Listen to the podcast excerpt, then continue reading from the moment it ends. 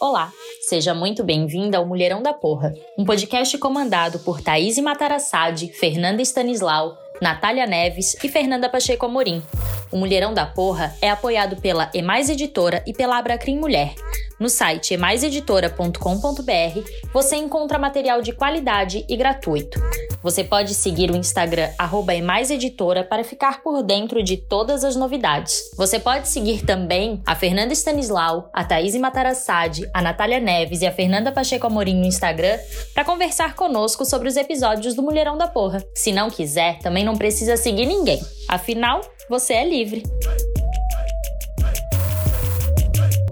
Sejam todos e todas muito bem-vindos a mais um episódio do nosso podcast Mulherão da Porra. E hoje eu chamei aqui para falar, né? Vou deixar ela falar tudo que ela quiser, a Daniele Galvão, que é uma super advogada de São Paulo, né, tem um escritório muito bem estabelecido em São Paulo, é admirada por todos e todas, é doutora em processos pela USP e conselheira da OAB de São Paulo. Dani, seja muito bem-vinda ao nosso espaço que é esse projeto Mulherão da Porra, que é para dar e ampliar a voz de mulheres, né? Então, te convidei aqui hoje para a gente tratar a respeito de um tema muito sensível que é a, a presença, ou melhor, a falta, né, a não presença muitas vezes das mulheres na academia e também a questão delas ficarem muito nos bastidores, às vezes, dos grandes escritórios na advocacia. E você, como é né, a grande chefe de seu próprio escritório, digamos assim, é, eu quero ouvir um pouquinho de você, o que, que você pensa a respeito de tudo isso e dessa problemática tão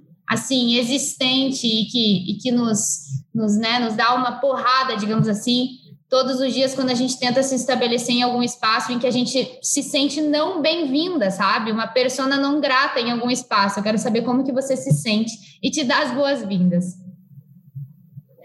Olá a todas e todos, muito obrigada pelo convite, Thaís, e você sempre muito querida, muito gentil.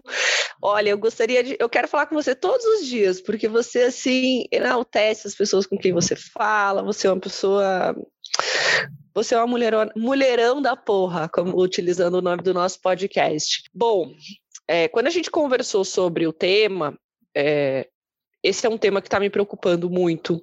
É um tema que me incomoda.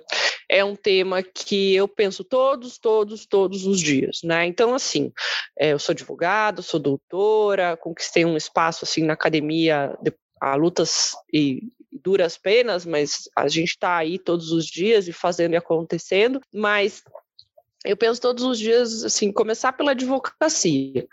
Primeiro, as mulheres hoje representam a nível nacional 51% dos inscritos, né?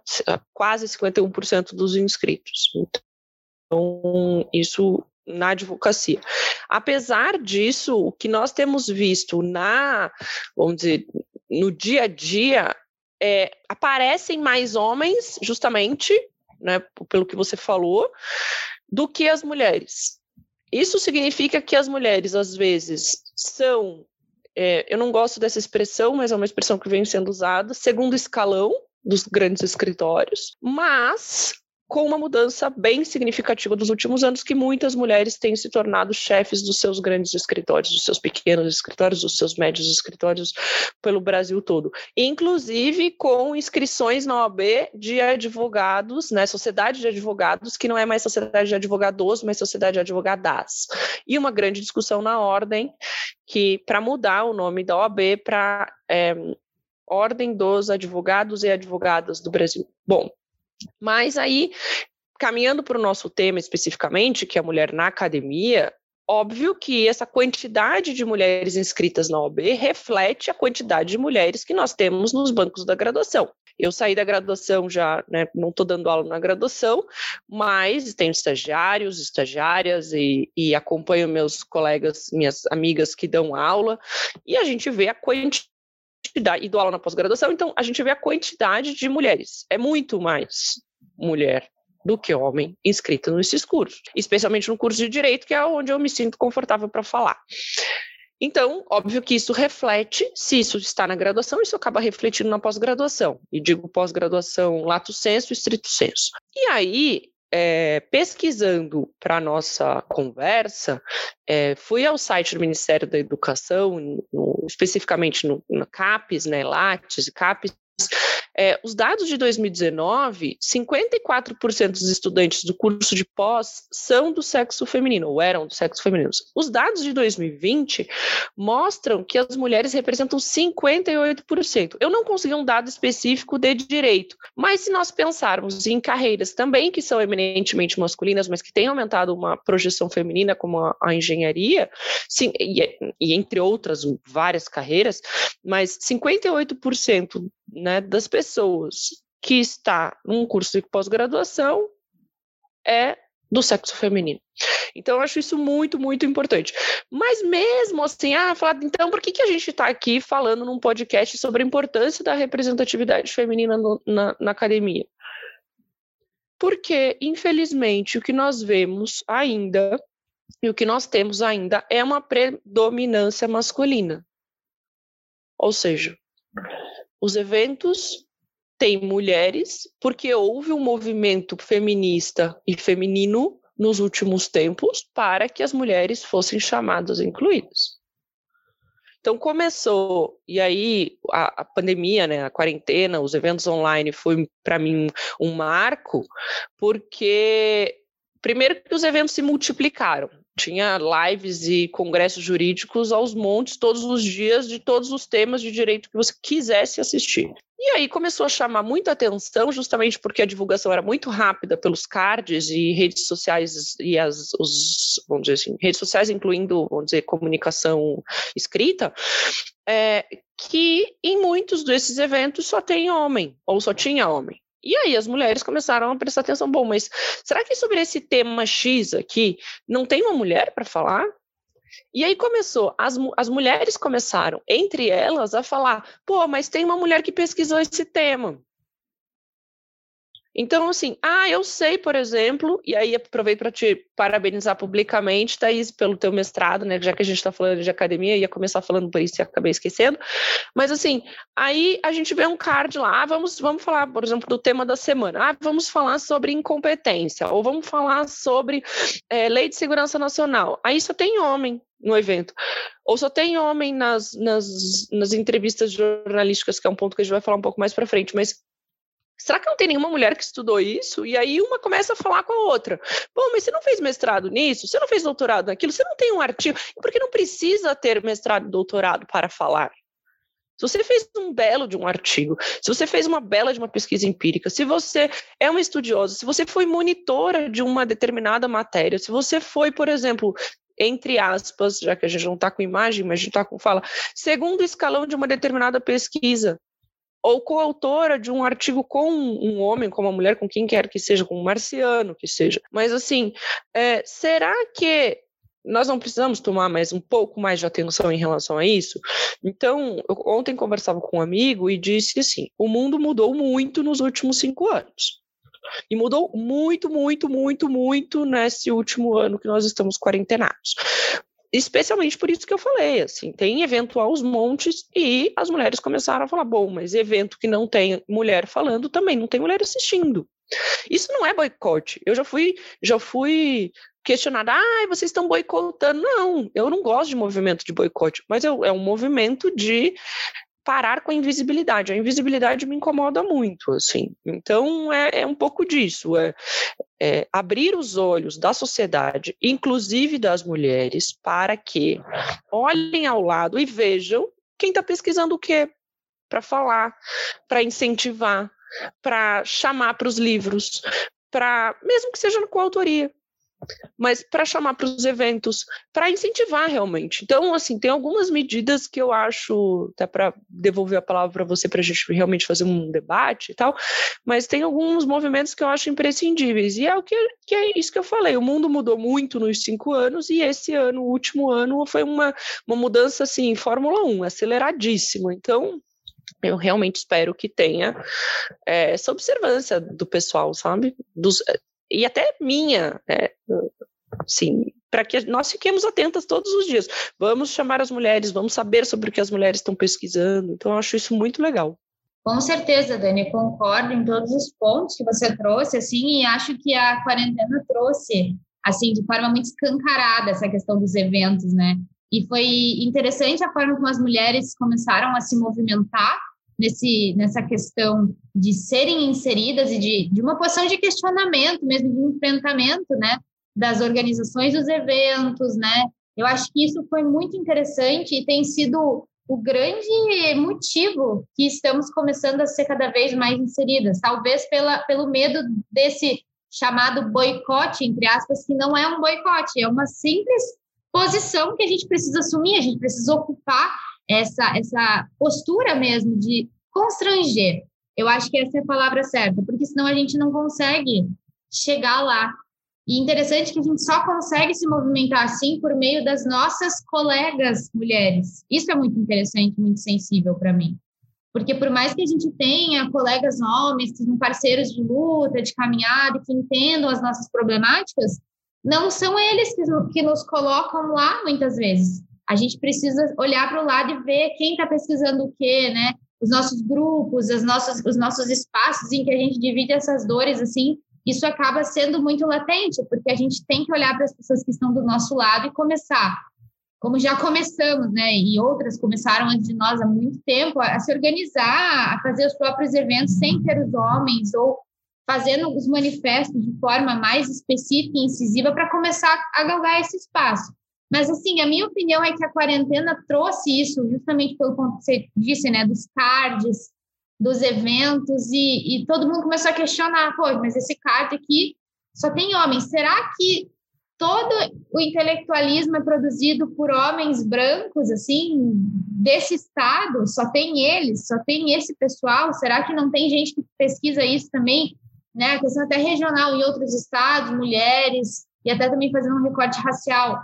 E eu acho que esse ponto é muito assim importante. Esse questionamento foi feito feito de uma forma bem é, incisiva. E, e a gente conseguiu, acredito que, abrir um espaço, né, cada uma de nós, da forma que foi questionando, para fazer com que isso comece a acabar. Então, esse, essa questão do constrangimento eu acho muito específica e muito importante. É, Dani, você acha que o fato da, da quarentena, né, da pandemia, dessa situação pandêmica que a gente está, ter colocado todas nós dentro de casa, e nós mulheres a gente já tem toda essa essa essa carga, né, do cuidado doméstico, seja com a casa, com os filhos, né, situação. Você acha que a gente foi mais atingida e que a produção acadêmica piorou e foi muito mais severa assim para as mulheres? Você acha que isso foi mais cruel para as mulheres do que para os homens dentro desse, desse contexto pandêmico e o que prejudicou mais ainda a participação na academia? Você acha que tem alguma relação? Acho que tem, mas só vou fazer um comentário sobre o que você falava antes de é, dos parceiros e das parceiras, né? Só para trazer um exemplo da minha vida. Eu trabalhei a vida inteira enquanto funcionária, empregada, é, associada e tal, com homens que me deram muito espaço né? É, então, fiz estágio, fiquei num escritório nove anos, um advogado que tem sócia mulher, que dá um super espaço para a mulher, que trata a mulher como é, igual. Aí depois trabalhei mais com outro advogado que tem um sócio homem, mas que, vamos dizer, eu era o braço direito dele em Brasília e que me sempre me tratou e me deu as oportunidades e me chamou para lugares muito masculinos, é, sem problema algum. E eu fui orientada por dois professores diferentes, mestrado e doutorado, homens. Então, assim, é, só para quem não me conhece, para dizer assim, ah, mas ela está falando isso porque convive com mulher e porque ela é sócia, né, dona de um escritório. Não, eu, eu, eu, tive uma. Sou formada há 16 anos, né, e nesses 16 anos, vamos dizer, nos últimos sete eu tenho meu escritório. Nos outros anos, eu fui subordinada a homens, mas que me deram muito espaço. É, e aí, falando, já para não me estender nesse ponto, porque o podcast não é sobre mim, mas sobre um tema bem relevante, vamos é, falar da pandemia, Thaís. Assim, eu acho que os dados sobre produção da academia a gente só vai conseguir ver daqui uns cinco anos.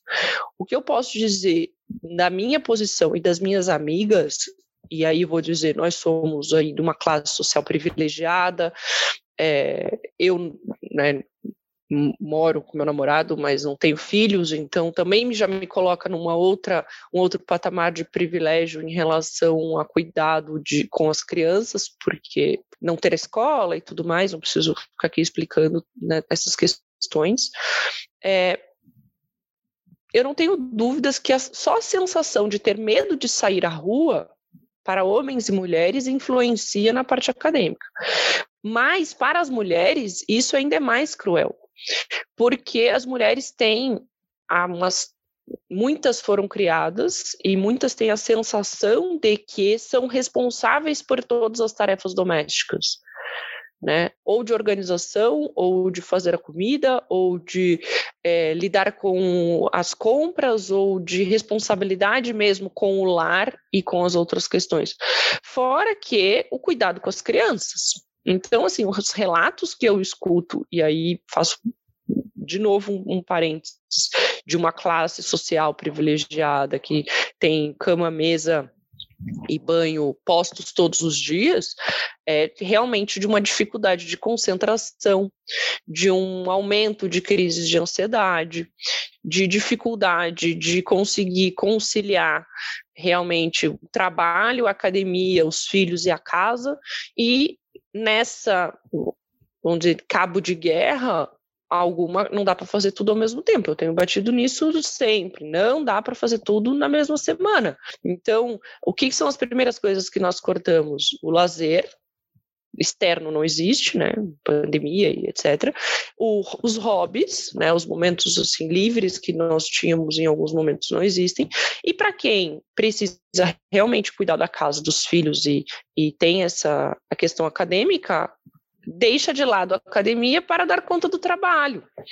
Porque o trabalho é o sustento, que é o que mantém o resto, ou seja, que vai manter o filho quando a escola voltar, que vai manter a casa, que vai manter o aluguel, que vai manter o financiamento, vai manter a comida na mesa, e em tempos difíceis. Então, e aí volto para minha experiência, assim, eu fiz muita coisa na quarentena, muita coisa, mas live, congresso, evento e tal em alguns momentos, revisar a minha tese de doutorado para publicar foi impossível.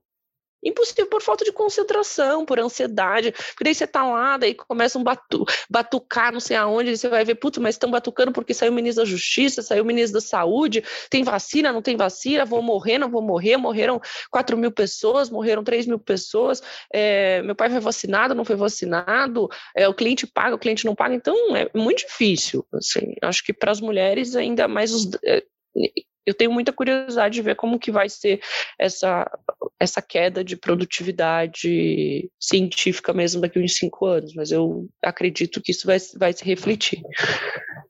Vai se refletir. Tanto que agora o próprio CNPq Lattes resolveu ter um campo para colocar é, especificamente sobre licença maternidade, né? E eu não tenho a menor dúvida que as, as avaliações em relação às pós-graduações vai levar em consideração isso e vai levar em consideração o tempo da pandemia, porque, Thaís, falei ontem para um aluno e também para um outro amigo, como é que você faz pesquisa com biblioteca fechada? Gente, assim, é, eu tenho condições financeiras de comprar livro, mas não dá para comprar os 400 livros que eu citei para atualizar. É, aí você começa a mandar nos grupos lá, gente, olha, e aí os grupos das mulheres são incríveis, porque uma querendo ajudar a outra, aí tira, ó, que página você precisa, é, e aí mandei para um outro amigo também, falei, sabia que ele tinha o livro, então, assim, é muito difícil, eu acho que essa a pandemia vai influenciar homens e mulheres, mas ainda mais as mulheres nesse, nessa, nessa parte de produção acadêmica. Exato. O nosso reflexo vai vir ainda, né? E vai escancarar essas questões ainda mais, porque a mulher fica numa posição de multitarefas, né? E, e é tudo muito cruel, porque o preço que a gente paga é muito mais alto. Então, eu acho que com certeza esse reflexo vai ser bem assim exposto daqui uns cinco anos, como você colocou. Dani, é, gostei muito da nossa conversa. Eu quero, antes de finalizar, ouvir um pouco de você que é uma pessoa que que está super bem estabelecida tanto na academia quanto na advocacia, o que para mim é algo muito especial, assim, que eu admiro, porque é o que eu acredito, essa união da, da teoria com a prática, e, e você é totalmente a, a pessoa certa para ter essa conversa comigo.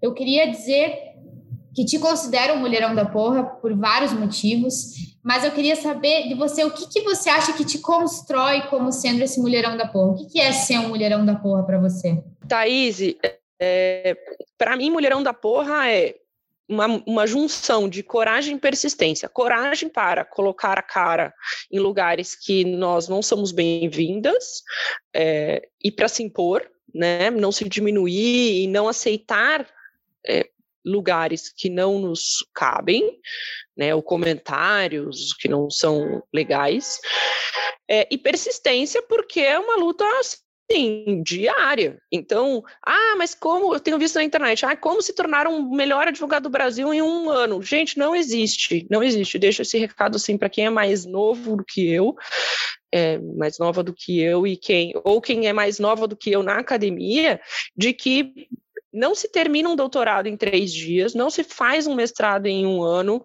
é, não dá.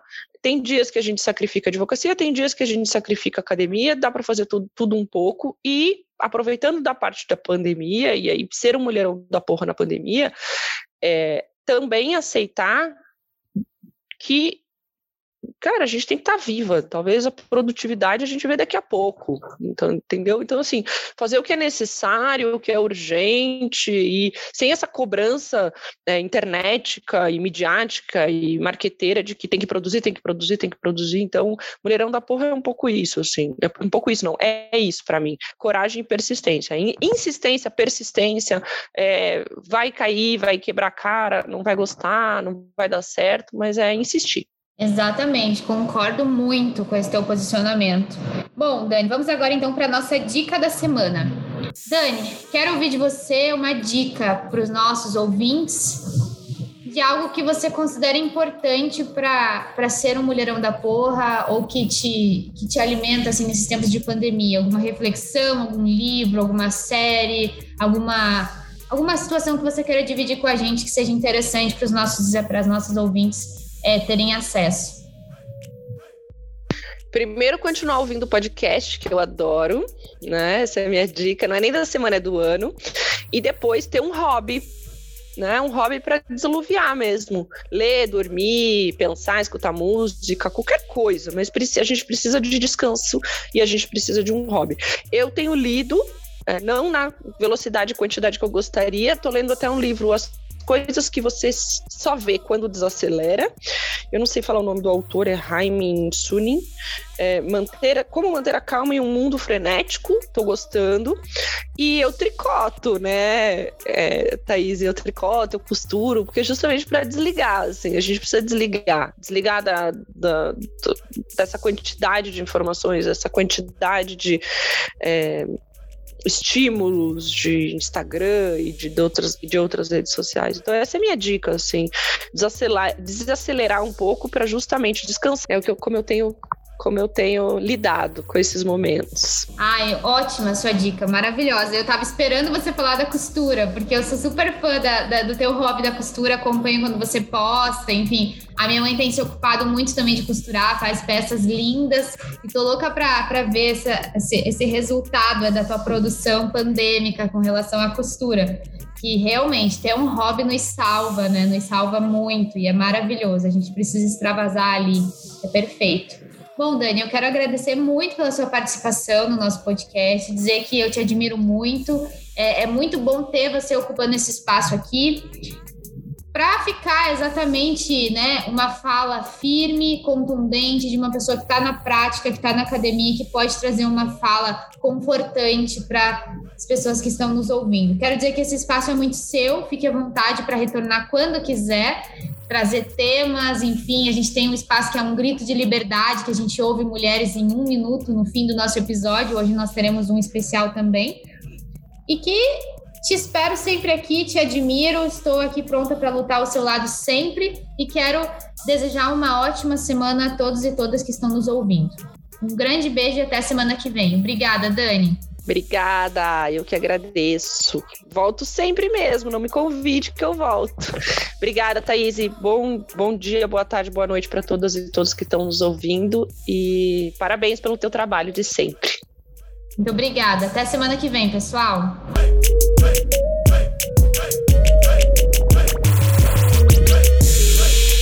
Oi, aqui é a Fernanda Morim e editando o episódio dessa sexta-feira, me bateu uma vontade enorme de gravar o Grito de Liberdade. Porque esse episódio me tocou num ponto muito especial. Durante uma banca em que eu participei como avaliadora na graduação, num trabalho sobre feminismos e direito penal, a gente percebeu que a pessoa não citou nenhuma mulher. E a justificativa foi: não tem nenhuma mulher falando sobre isso.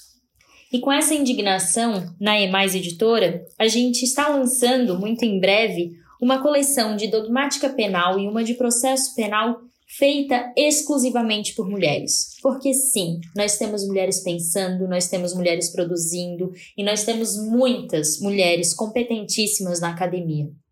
Então é isso, gente. Eu acho que a gente precisa ocupar esses espaços e abrir esses espaços para outras mulheres. Lembrem sempre que nós estamos muito, muito, muito juntas. Um beijo.